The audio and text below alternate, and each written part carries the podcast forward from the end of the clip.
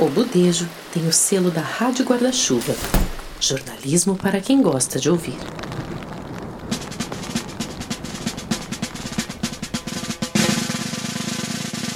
Sejam bem-vindas e bem-vindos a mais uma edição do Budejo, podcast que leva o Cariri aos seus ouvidos.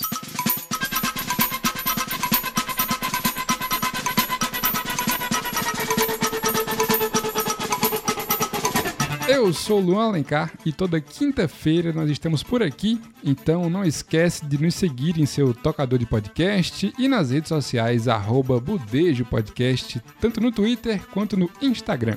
Eu preciso te lembrar que o Budejo faz parte da Rádio Guarda-Chuva, um selo de podcasts jornalísticos que também conta com o Vida de Jornalista, Rádio Escafandro, Põe na Estante, Giro Latino e o Finitude. A dica de hoje é para você ouvir o mais recente episódio do Finitude, que tem bastante a ver com o que nós vamos falar nesse Budejo. Você sabia que existe um passo a passo obedecido por equipes médicas de como a comunicação de uma má notícia para o paciente deve acontecer? Pois é, Juliana Dantas te explica melhor essa história no Finitude dessa semana, então quando o budejo terminar, você já sabe o que fazer. E outra coisa que você também já deve saber é que quem mantém esse podcast de pé funcionando e com episódios inéditos semanalmente, mesmo com pandemia, governo Bolsonaro e a consequente destruição do Estado Democrático de Direito, é você, caro ouvinte. Então, acessando apoia.se barra Budejo Podcast ou picpay.me barra Budejo Podcast, você confere os diferentes planos de assinatura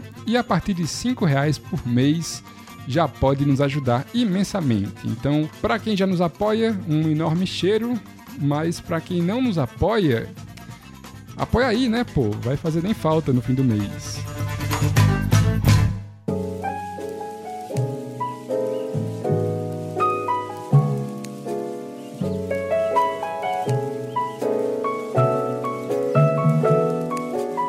Brasil de Bolsonaro nos faz constantemente ter que repetir o óbvio. Na semana passada, novamente, fomos nas redes sociais defender o SUS depois que o presidente publicou decreto pedindo estudos para avaliar a possibilidade de conceder às unidades básicas de saúde à iniciativa privada. Como tudo nesse desgoverno, o decreto era extremamente nebuloso, mas diversos setores da sociedade entenderam a medida como uma abertura para a possível privatização da saúde pública no país. Apesar de voltar atrás momentos depois, mais esse ataque ao SUS em meio à maior crise de saúde pública das últimas décadas deixam algumas questões. O que está por trás dessa movimentação do governo federal?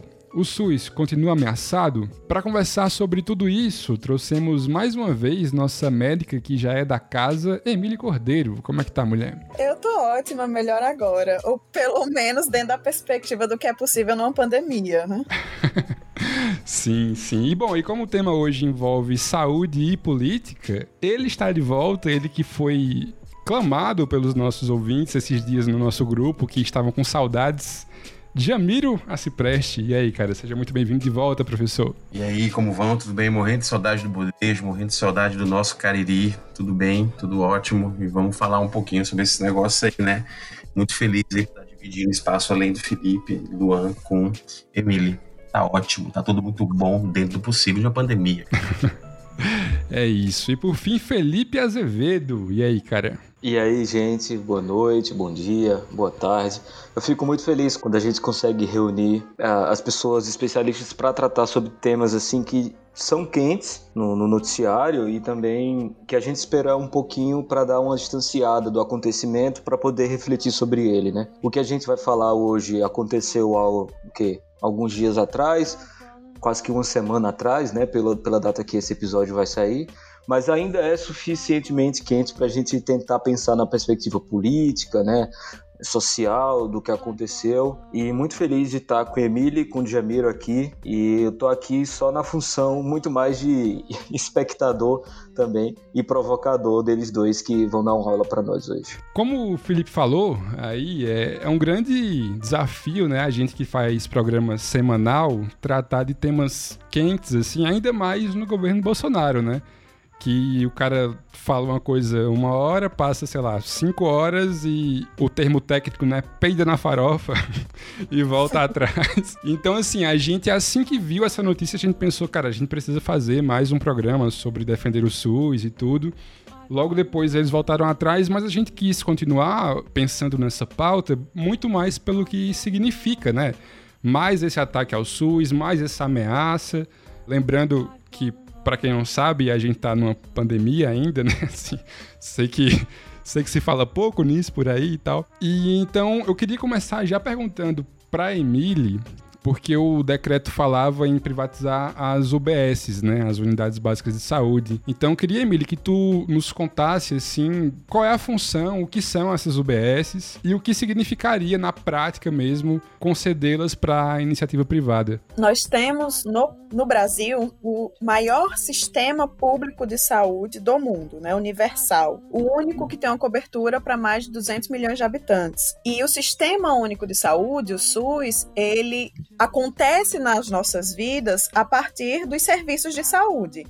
Então, onde a gente enxerga o SUS? Quando a gente precisa do hospital, né? quando a gente precisa da vacinação. Então, são esses serviços de saúde e os locais onde esses serviços acontecem que a gente enxerga o SUS no seu cotidiano. As unidades básicas de saúde, as UBS, são o que a gente chama carinhosamente de postinho, né? que em alguns lugares são imensos, inclusive em estrutura física, mas é essa estrutura física. E ela é uma estrutura dentro da atenção primária à saúde. A gente fala no SUS de uma rede de atenção atenção à saúde. Então, é, a gente pensa numa rede mesmo, assim, pensa em todos nós na rede, todo mundo. Estamos gravando no feriadão, então todo mundo queria estar numa rede tomando sua água de coco.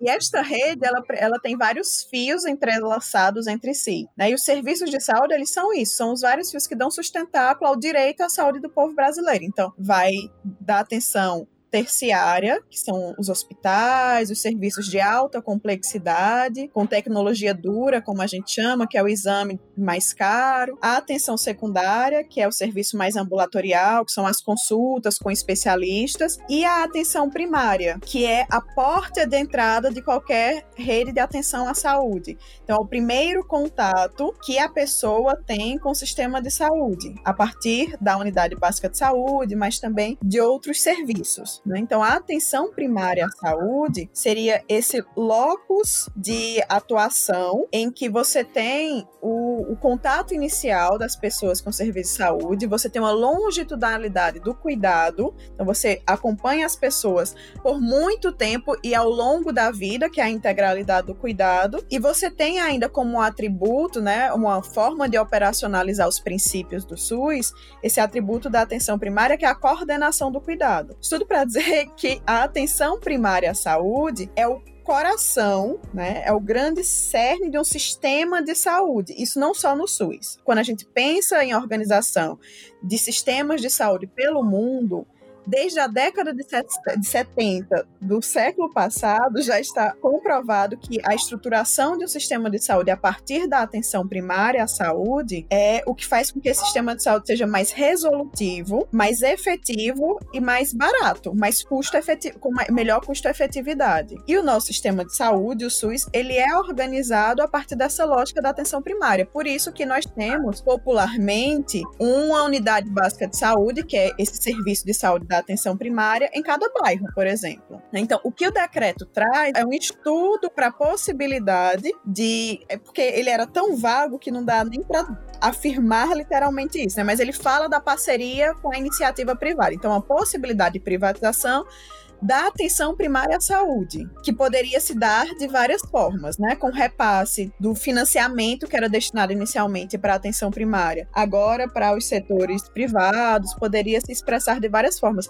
Mas vejam, esse é mais um ataque de uma série de ataques ao nosso direito à saúde que, nós, que estão acontecendo de forma sistemática nos últimos anos. E a gente pode depois falar melhor sobre isso, né, para não me alongar também tanto, mas é mais um ataque dentre tantos que eu acho que a gente também tem que abordar. Sim. E, Jamiro, do ponto de vista constitucional, assim, essa, mais esse ataque, né? Quando a gente pensa em, em garantia do acesso universal à saúde, né? O que é que um ataque como esse significa? Eu, eu queria ver se eu, se eu emendava já nessa pergunta, já para Jamiro já dar uma explanada para a gente, porque a gente lembra que recentemente o Chile aprovou que vai ter uma constituinte lá, né? Eles vão entrar agora num processo de renovar a Constituição. Dentro das coisas atuais do Chile, da Constituição atual, é, é a gente consegue ver que eles não preveem a saúde como um direito básico para todo mundo, como é aqui no Brasil, no SUS.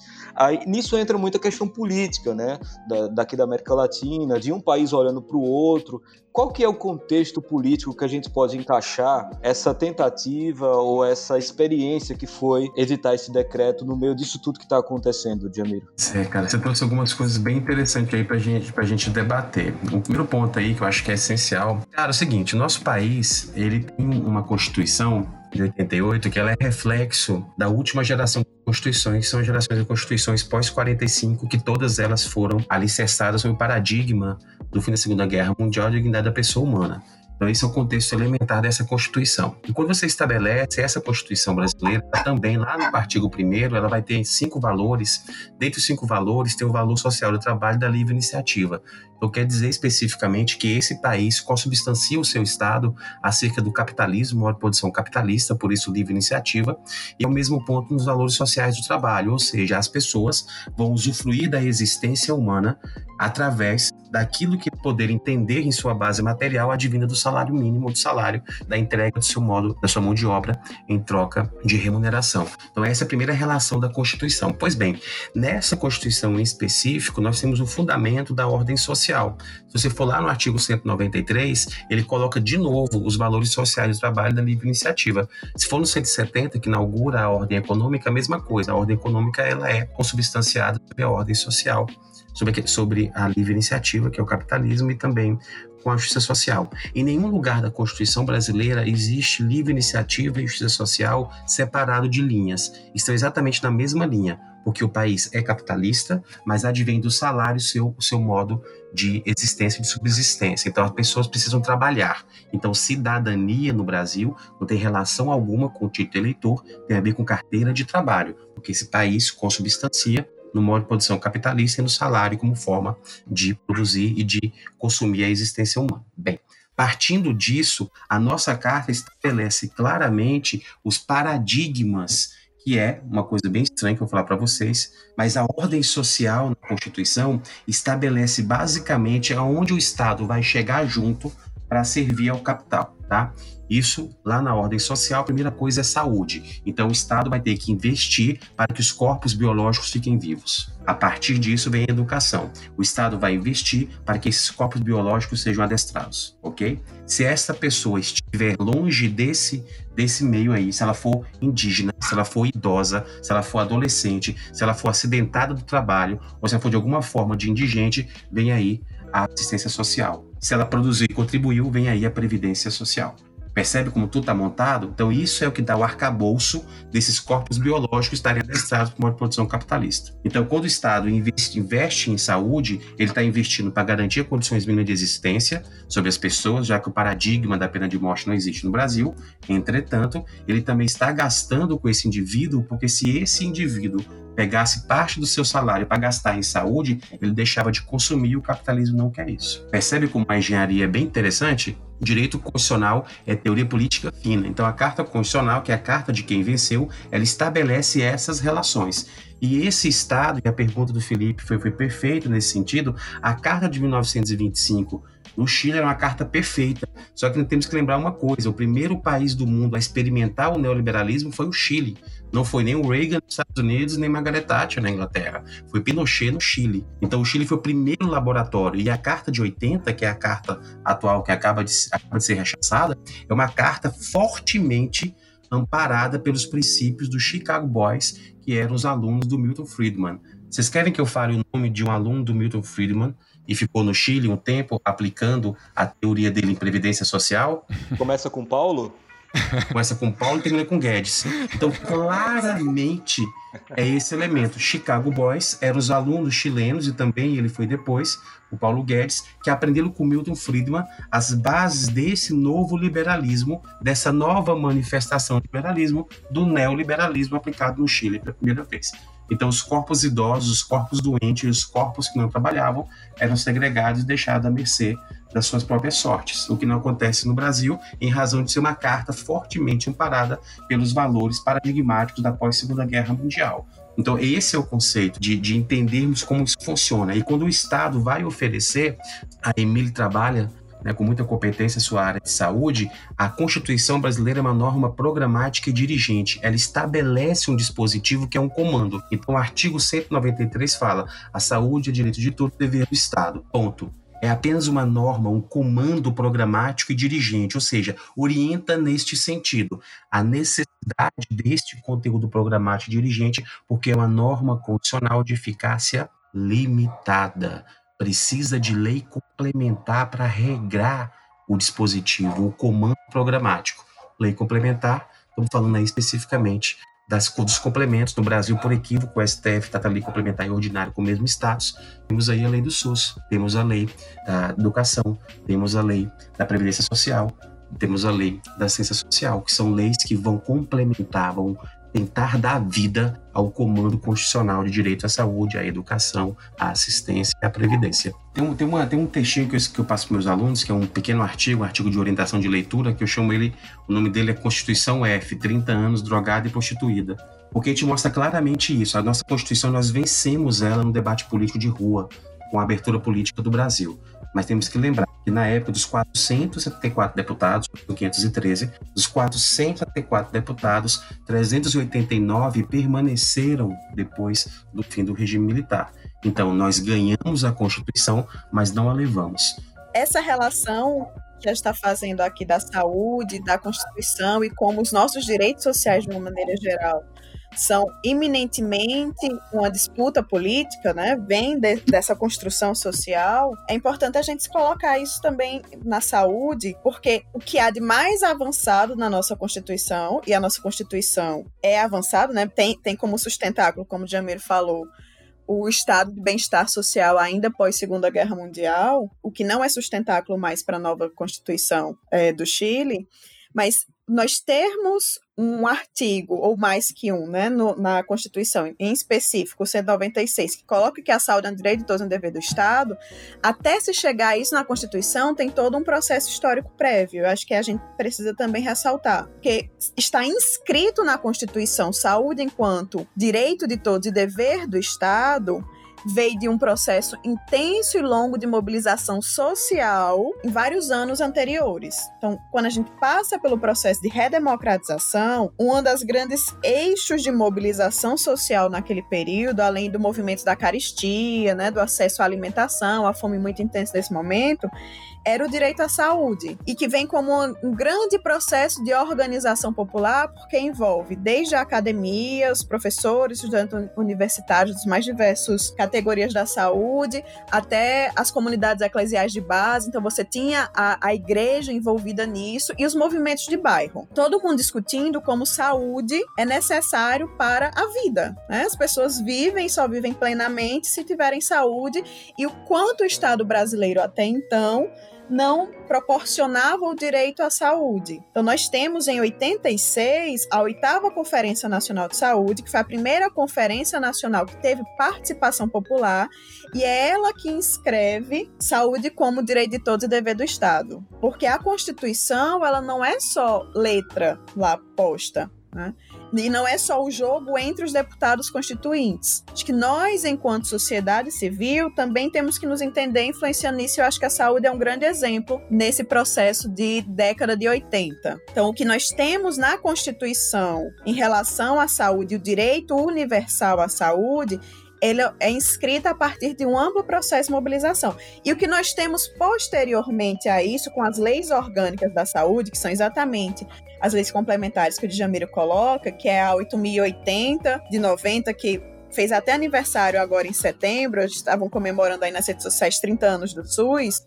O SUS tem algumas datas de aniversário, né? Tem a Constituição, aí tem a Lei Orgânica 8080, que é o que de fato começa a construir os parâmetros para esses serviços de saúde, de promoção, proteção e recuperação. E na própria Lei 8080, tiver, a, a época, o nosso presidente era o Collor e ele vetou alguns artigos específicos da 8080, que eram em especial que falava da participação popular. Então, que era o controle social, que eram as conferências de saúde e os conselhos de saúde nas três esferas, né? Municipal, estadual e nacional. E aí ele veta e tem uma mobilização popular e faz com que seja editada uma outra lei orgânica da saúde, que é 8.142. Só para a gente entender que é muito dinâmico que a gente precisa estar tá incidindo. Do mesmo jeito que recentemente houve o decreto-lei que estabelecia esse estudo para a parceria com a iniciativa privada no âmbito da atenção primária e que a partir das mobilizações sociais, que é fruto da mobilização social, não foi uma ação de rua, mas foi mobilização em especial nas redes sociais, que é onde né, na internet, que é onde o governo federal parece ficar fazendo medidas do seu da sua governabilidade ou não.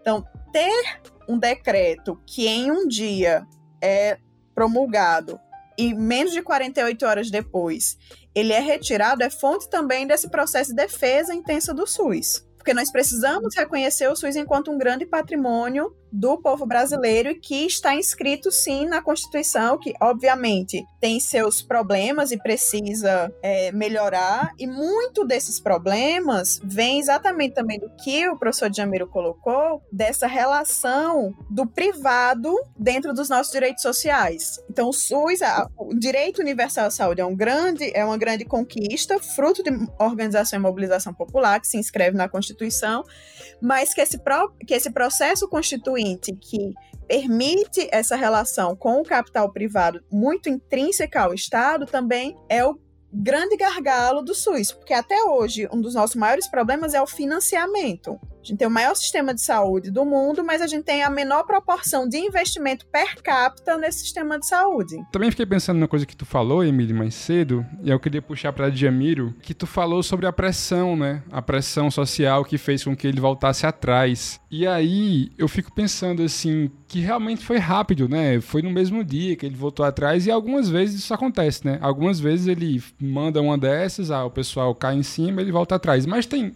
várias outras que por mais que a gente pressione, né, por mais que a gente se desespere e tal, nada acontece. Eu fico pensando no, no Salles, né, em todas as a, em todas as boiadas que ele já passou em relação à política ambiental, assim, e que não tem muito que a gente faça e, e não consegue impedir, né? Então eu queria que vocês falassem um pouco assim, o que é que foi diferente, até pra gente pensar mais estrategicamente falando, assim. O que é que dessa vez deu certo? Por que que dessa vez deu certo a, a nossa pressão, a pressão popular e parlamentar contra esse decreto? Olha, é, eu tenho, né, eu acho que a paixão pelo SUS, pelo sistema de saúde, né, que é inaugurado lá pela Ordem Social no 93, né. Olha só, se o 193 inaugura a Ordem Social e a gente divide as ações, né, quando vai discutir assistência social, saúde e previdência, nós dividimos em dois grandes grupos, que é o grupo de né, aqueles que são contributivos, ou seja, que você contribui, que é o caso da Previdência, e aqueles que não são contributivos. Se os caras conseguiram, com a reforma da Previdência,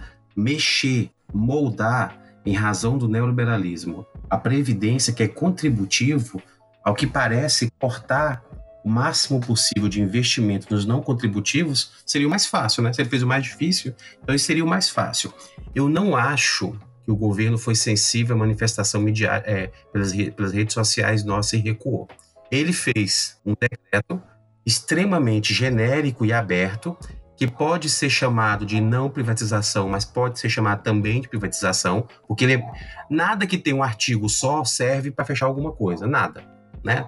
Nem relações de vocês com seus namorados e namoradas, vocês não conseguem em um artigo só fechar o regramento de conduta, né? O Centrão, que hoje é quem governa o Brasil, ele se viu prejudicado na, na, no, na, no mês eleitoral de ter sobre ele o julgo de estar com um presidente que vai contra o SUS. Como você deve considerar que parte do centrão advoga as teses dessas religiões neopentecostais, que tem um forte, uma forte batida popular, talvez ter esses candidatos é, recebendo a pecha de não apoiar o SUS ou de acabar com o SUS seria prejudicial. Eu não acredito em altruísmo e tampouco em senso crítico do, do presidente para ele, ele revogar esse decreto. Eu acredito em pressão grande, pressão grande, e que nada óbvio que aconteça isso em dezembro e em janeiro agora sem a sensibilidade eleitoral. Essa é minha percepção enquanto espectador desses processos políticos aí há algum tempo. Porque vamos fazer só aqui uma análise bem, bem, bem, bem, bem rápida. Como que o Crivella, que já é ruim, ia trabalhar o fato com seus eleitores de apoiar um presidente que está acabando com o SUS. O russomano ele está disputando, até um debate para a gente fazer, a periferia. Eu voto nele de periferia. Por incrível que pareça, quem não vota nele, vota no tato. Então o tato é extremamente importante. Contra as que a maioria acha, é extremamente importante. O voto do PT, saindo do PT, não vai para o Boulos, vai para o russomano. Né? O voto ideológico, de classe média alta, do PT, vai para o Boulos. Isso dá 100 mil votos no máximo. Agora, o voto de periferia tá, que está com tato, ele votaria no russomano se não tivesse o tato.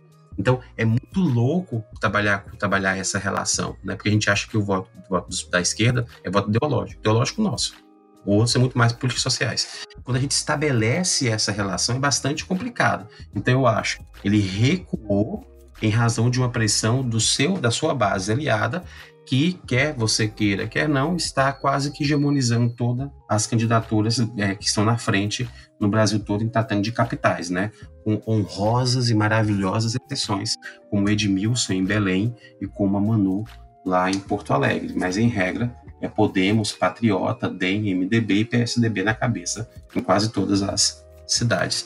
Então eu acho basicamente isso. Ele não tem, primeiro que ele não tem nem caráter e nem condição é, intelectual de ter senso crítico de uma medida dessa. O que ele foi foi pressionado. Para mim é isso especificamente. Pelo que parece, Emílio discorda. Isso não quer dizer que eu estou falando que as manifestações nas redes sociais, as críticas, a grita que nós demos não seja importante. É muito importante se houvesse de fato um presidente, mesmo que, mesmo que destoando ideologicamente do, do nosso campo, pudesse fazer um, um, um, voto crítico, um senso crítico e recuar com, com o caso, que eu não acredito especificamente. Mas, Jamiro, eu não falei em nenhum momento que era altruísmo ou senso crítico que a gente sabe que não pode esperar do governo federal. Quando eu falo que é a pressão das redes sociais, é que essa pressão que coloca para o decreto a peixe de que está destruindo o SUS fez com que o conjunto das articulações políticas, em especial em período eleitoral, pressionassem para o retorno. Mas envolve o reconhecimento pelo conjunto do povo brasileiro de que era um ataque a um direito seu instituído, que é exatamente o que você colocou de que ninguém quer colocar na sua conta que apoia um governo que destrói o SUS, porque as pessoas reconhecem nesse momento a importância do sistema público de saúde. Nós já tivemos tantos outros ataques nesses últimos anos e mesmo esse ano ao SUS que não tiveram recuo e esse decreto ele, ele foi anulado, mas nós podemos esperar para os próximos meses, sim, novos atos normativos que vão atacar cada vez mais e privatizar cada vez mais, né, minar o nosso sistema público de saúde. Em especial na atenção primária à saúde, porque onde nós temos uma rede bem estruturada, é, que atende um grande fluxo da população e que o capital privado está de olho tanto pelo volume financeiro, mas também para poder entrar cada vez mais como mercado consumidor. Então, teremos próximas cenas ainda e próximos decretos que vão cada vez mais colocar o SUS ou o seu arcabouço constitutivo à prova, né? Uma dessas questões é você não ser, não pensar mais na universalidade, sim numa cobertura universal, que é uma mudança muito grande. E aí nós para defendermos o nosso direito à saúde, para defendermos o Sistema Único de Saúde, a gente precisa de fato de um grande processo de mobilização. Né? Vai partir de cada um de nós de forma organizada, coletivamente defender o SUS. Do mesmo jeito que na década de 50 houve uma grande campanha O Petróleo é Nosso, contra a privatização da Petrobras, nós precisamos reconhecer o SUS enquanto um patrimônio do povo brasileiro e defendê-lo, porque os ataques eles são constantes. Jamiro, tu acha que é possível ele fazer um movimento parecido com o que ele fez na pandemia, no lockdown, que é qualquer coisa de ruim que vier decorrente dessas decisões em relação ao SUS de agora, acha que ele vai ser capaz, assim, vai ter habilidade para fazer com que essa culpa não caia exatamente sobre as costas do governo federal? Antes de responder, você quer só colocar Emília, assim, não, não, não foi uma, um, um, contraponto específico sobre isso. Eu concordo com você, sim. Nós temos a narrativa de que o SUS é positivo. E isso faz com que eles, de alguma forma, remediem o, o processo. Eu acho que é, concordamos em, em, na, na, mesma formação. Talvez o método não, mas aí isso é tranquilo. Em relação à sua colocação, Felipe, eu acho o seguinte: a primeira coisa que a gente tem que entender claramente é que nós temos um tempo bastante complicado, né? É um tempo muito complicado. Hoje, se você vai ver uma repórter foi agredida numa praia em Santa Catarina por filmar as pessoas que estavam sem máscara. Então, a gente está em um momento muito, muito, muito, muito polarizado. Então, isso é muito complicado ao meu, a minha forma de ver, né? Eu vejo desta forma em específico. E se você for observar, quando você vai conversar com algumas pessoas em redes sociais, essas pessoas já falam mal do SUS, elas já começam a falar mal também do SUS. Não quer dizer que são todos, é uma minoria específica. Mas vai falar claramente, ah, não, mas o SUS que vai para uma UPA, aí você vai ter que ir lá, né? Eu tô falando porque eu fiz isso. Vai ter que ir lá e, e mostrar que a, o SUS não é uma UPA, né? Você tem que discutir muito mais coisas em relação a isso. Na relação de Anvisa, relação de medicamentos, de farmácias, autorização, uma série de coisas que você tem que fazer e aí é, e fazer uma defesa. Então isso é muito complicado. O que acontece basicamente é que nós temos um momento de idiotização profunda da sociedade, porque tudo está focado a dois extremos específicos. Isso é muito ruim. Eu tenho uma, uma, uma, percepção em relação ao SUS especificamente que é muito que é muito que me é muito cara. Para mim é a maior construção política do Brasil, né? É a maior construção política. O Brasil nunca construiu nada melhor em nenhum momento do que o SUS, mas nós momento hoje extremamente complicado. Nós não sabemos como isso vai se comportar nos próximos, nas próximas duas semanas e como as eleições vão se portar. As eleições é um definidor de que ele tem a agenda dele, a pauta dele sendo garantida pela, pela, pelo, pelo anseio popular ou não. Se você observar, é, vários dos seus candidatos não estão liderando os processos. Ele foi muito inteligente não propor um partido político né, e ele mesmo afundar o Aliança. Porque se houvesse isso, a aliança votada, a gente saberia quantos votos ele tem no Brasil, especificamente. Então ele optou por não colocar a cara dele em um partido nas eleições de 2020. Então a gente precisa ver com muita, muita, muita, muita atenção esse processo. E eu acho que, especificamente, é necessário que a gente esteja todo o tempo vocacionado e voltado a essa defesa. Né? A Emília bem falou em relação a outras pautas que foram aprovadas recentemente, tão danosas quanto que não tiveram né, esse reflexo. Então, a gente precisa estar muito, muito, muito antenado. Agora, nós sabemos claramente que ele teve, por algum tempo, um ministro que era representante da Qualicorp, que é a maior gestora de plano de saúde do Brasil. Então, a gente precisa entender esse processo. É muito grave isso o, Biden ele está fazendo agora um debate que ele está oferecendo como argumento central na campanha dele que se ele for eleito presidente, os americanos não precisarão pagar pela vacina de coronavírus. O que para nós aqui é impensável pagar pela vacina, né? E lá você vê como que esse debate é muito forte. Então a gente precisa entender que o SUS, né, que o sistema de saúde é basicamente a última fronteira de um debate neoliberal na atualidade. Né? Os Estados Unidos está regredindo aí, tentando discutir um projeto de plano, um projeto de saúde pública, nós aqui tentando manter o nosso sistema e avançarmos, e tudo isso é contra o neoliberalismo. O neoliberalismo que estabelece esse Estado mínimo e que tudo que o Estado possa oferecer seja oferecido pela iniciativa privada. E é muito grave todo esse processo, sobretudo por aquela engenharia que eu já apresentei aqui. Vou voltar a falar bem rapidinho, que é a emenda 95, né, que ela claramente diminui o Estado no sentido de não investimento. Aí, se você soma essa emenda 95, a reforma da Previdência, que você faça com que as pessoas saiam logo do sistema público para evitar prejuízos. Então, você não investe e reduz o Estado, porque a maioria sai na Previdência. Você fecha o concurso, ninguém entra, automaticamente você diminui o número de funcionários. Quando você faz isso e você, Estado, pode ser um investidor de logística e não o faz, você faculta a iniciativa privada, aí vem a iniciativa privada para o seguinte, bem, como você é o único que vou investir em infraestrutura, agora eu quero a reforma trabalhista e essa semana agora vai passar a desregulamentação da folha de pagamento. Aí quando tudo estiver muito bom para o empresário, ele faz o seguinte, agora revoga aí a lei 95 aí que eu não consigo investir sozinho não, me ajude.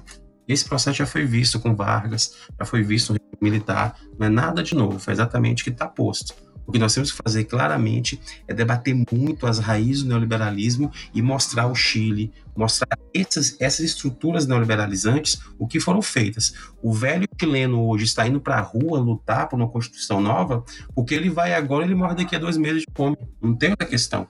É muito grave esses elementos. Então é importante que a gente fique de olho e tente fazer, sempre que puder, né, a construção identitária do brasileiro como o SUS e de fato é a maior construção política do Brasil em todos os tempos. Só um diálogo com isso, acho que sobre a culpa recai no governo federal das várias iniciativas que são maléficas à vida do povo brasileiro, a gente não pode perder de perspectiva que esse é o embate ideológico né, é o que legitima o poder instituído. Então, por mais que se use a palavra ideologia para se colocar como esquerda, o que legitima hoje o bolsonarismo é ideologia. O poder instituído como está é totalmente centrado em você conseguir avançar ideologicamente sobre um conjunto de pessoas que, inclusive, se colocam como as massas. É por isso que a gente fala de uma fascistização. Um pensamento, um posicionamento totalmente neoliberal do mais arcaico que se possa ter, mas que tem um sustentáculo real na sociedade. Então não é só a gente dizer o quão ruim são as medidas do governo federal. A gente sempre vai precisar colocar isso, né? Obviamente. Mas é, é para além disso, né? Não é só uma questão cognitiva, inclusive. E o que nós temos de ataques aos direitos sociais são essenciais. E aí a gente está falando da saúde em especial, mas seria educação, enfim. É o que fundamenta essa política privatizada Então você não pode dizer que um sistema público de educação é bom. Você não pode dizer que um sistema público de saúde é bom. Você tem sempre que colocar quais são seus maiores problemas para poder legitimar a necessidade do capital ali, da privatização. O tempo de espera para atendimento em emergência de um hospital privado é muito maior do que no hospital público. Na nossa região, por exemplo, é assim. Mas você tem que estimular toda a queixa e a desvalorização do sistema público para que dentro da, da lógica neoliberal haja um sustentáculo para a política de privatização. Isso também é ideologia, né? E aí isso vem associado ao corte dos recursos para as políticas sociais, que o Jamiro muito bem colocou com a emenda constitucional 95, enfim. Isso é muito bem orquestrado. Sim. Gente, só para a gente encerrar aqui, tava esses dias ouvindo Baiana System, né? Tem aquela música que ele fala: Vou traçando vários planos para poder contra-atacar. Porque eu tava pensando em gravar com vocês já, né? E pensando na pauta e tal. E eu gosto de chamar a Emílio de Amiro aqui, porque a gente sempre também fala em perspectiva de o que é que a oposição deve fazer, né? Assim, a gente só toma porrada, mas acho que a gente tem que também tentar se organizar no meio disso tudo, né? Então eu queria que vocês dois encerrassem pensando nesse cenário, né, de mais esse ataque ao SUS, mas o que é que nos cabe nesse momento, assim, como sociedade, como profissionais da saúde, como professores, como, enfim, advogados? Eu acho sim, eu acho que a gente passa por educação política, né? Nós não temos identidade de classe, tampouco educação política. Quando você vai ver, por exemplo, quantos municípios hoje no Brasil sobretudo no Nordeste, estão nas campanhas nos interiores divididos sobre duas candidaturas de partidos de direita. E a maioria dessas pessoas são eleitores, teoricamente, da esquerda. Então, como que acontece essa relação? Então, a gente precisa de educação política pesada. A educação política no sentido de formar, de entender esses processos. Esse prefeito é apoiado pelo deputado que apoia Bolsonaro e você é contra Bolsonaro.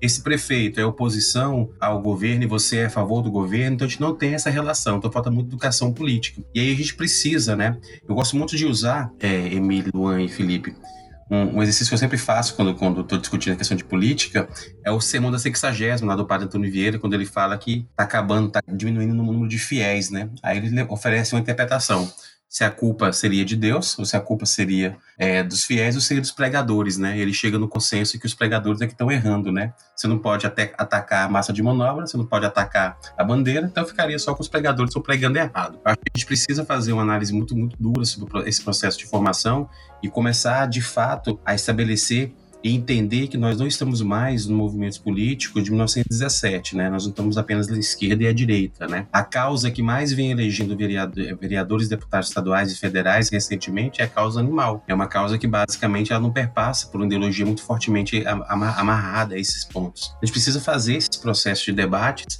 e começar a, a, oferecer isso em todos os lugares, né? Sempre que tiver oportunidade em sala de aula, fazer a construção, e ela não é uma construção de formação política ou doutrinadora, é de entender esse processo.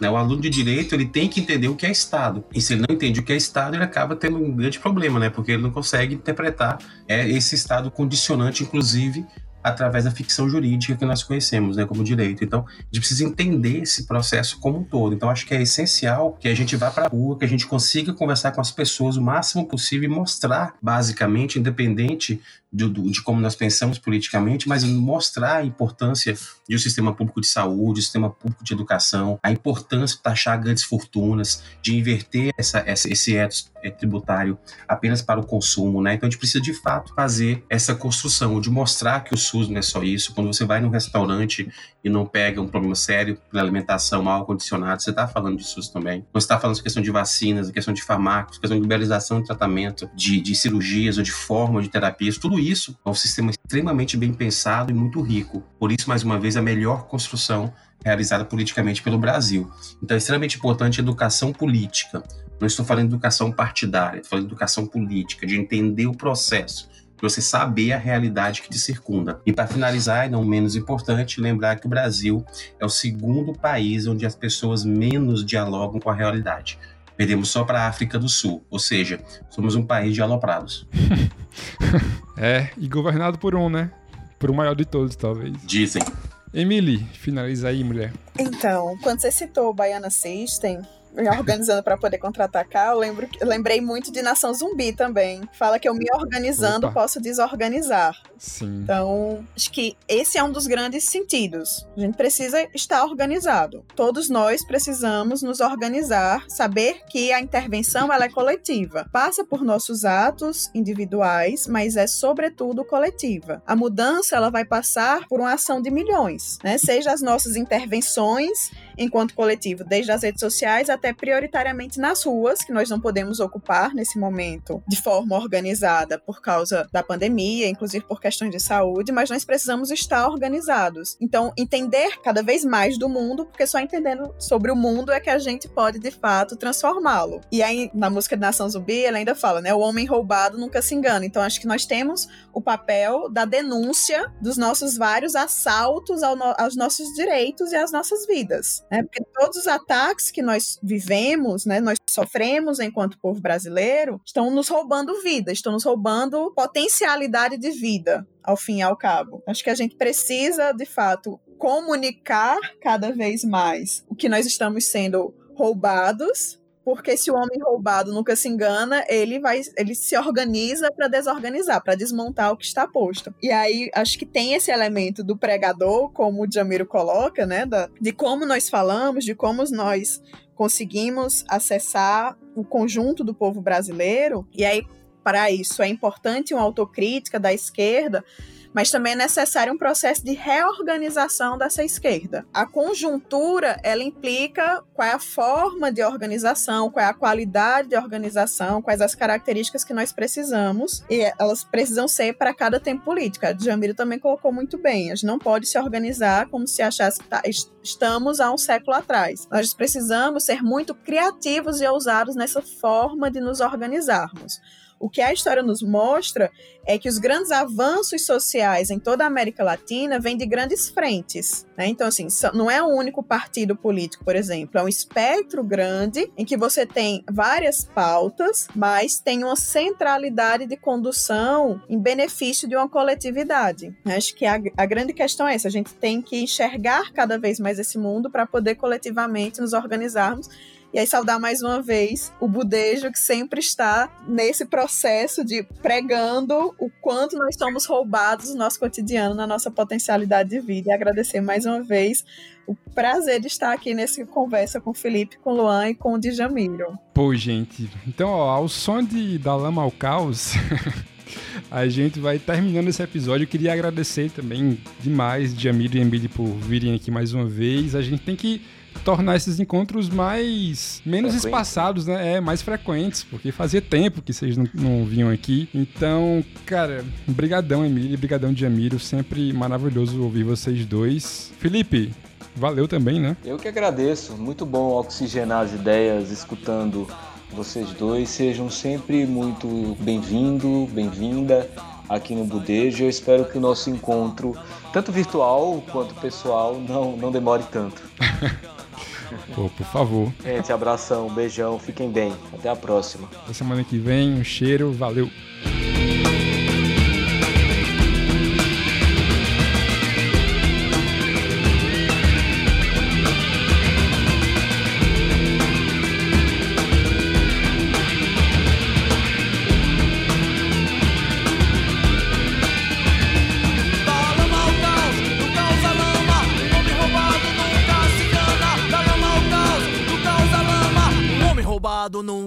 Cuidado nunca se enganar.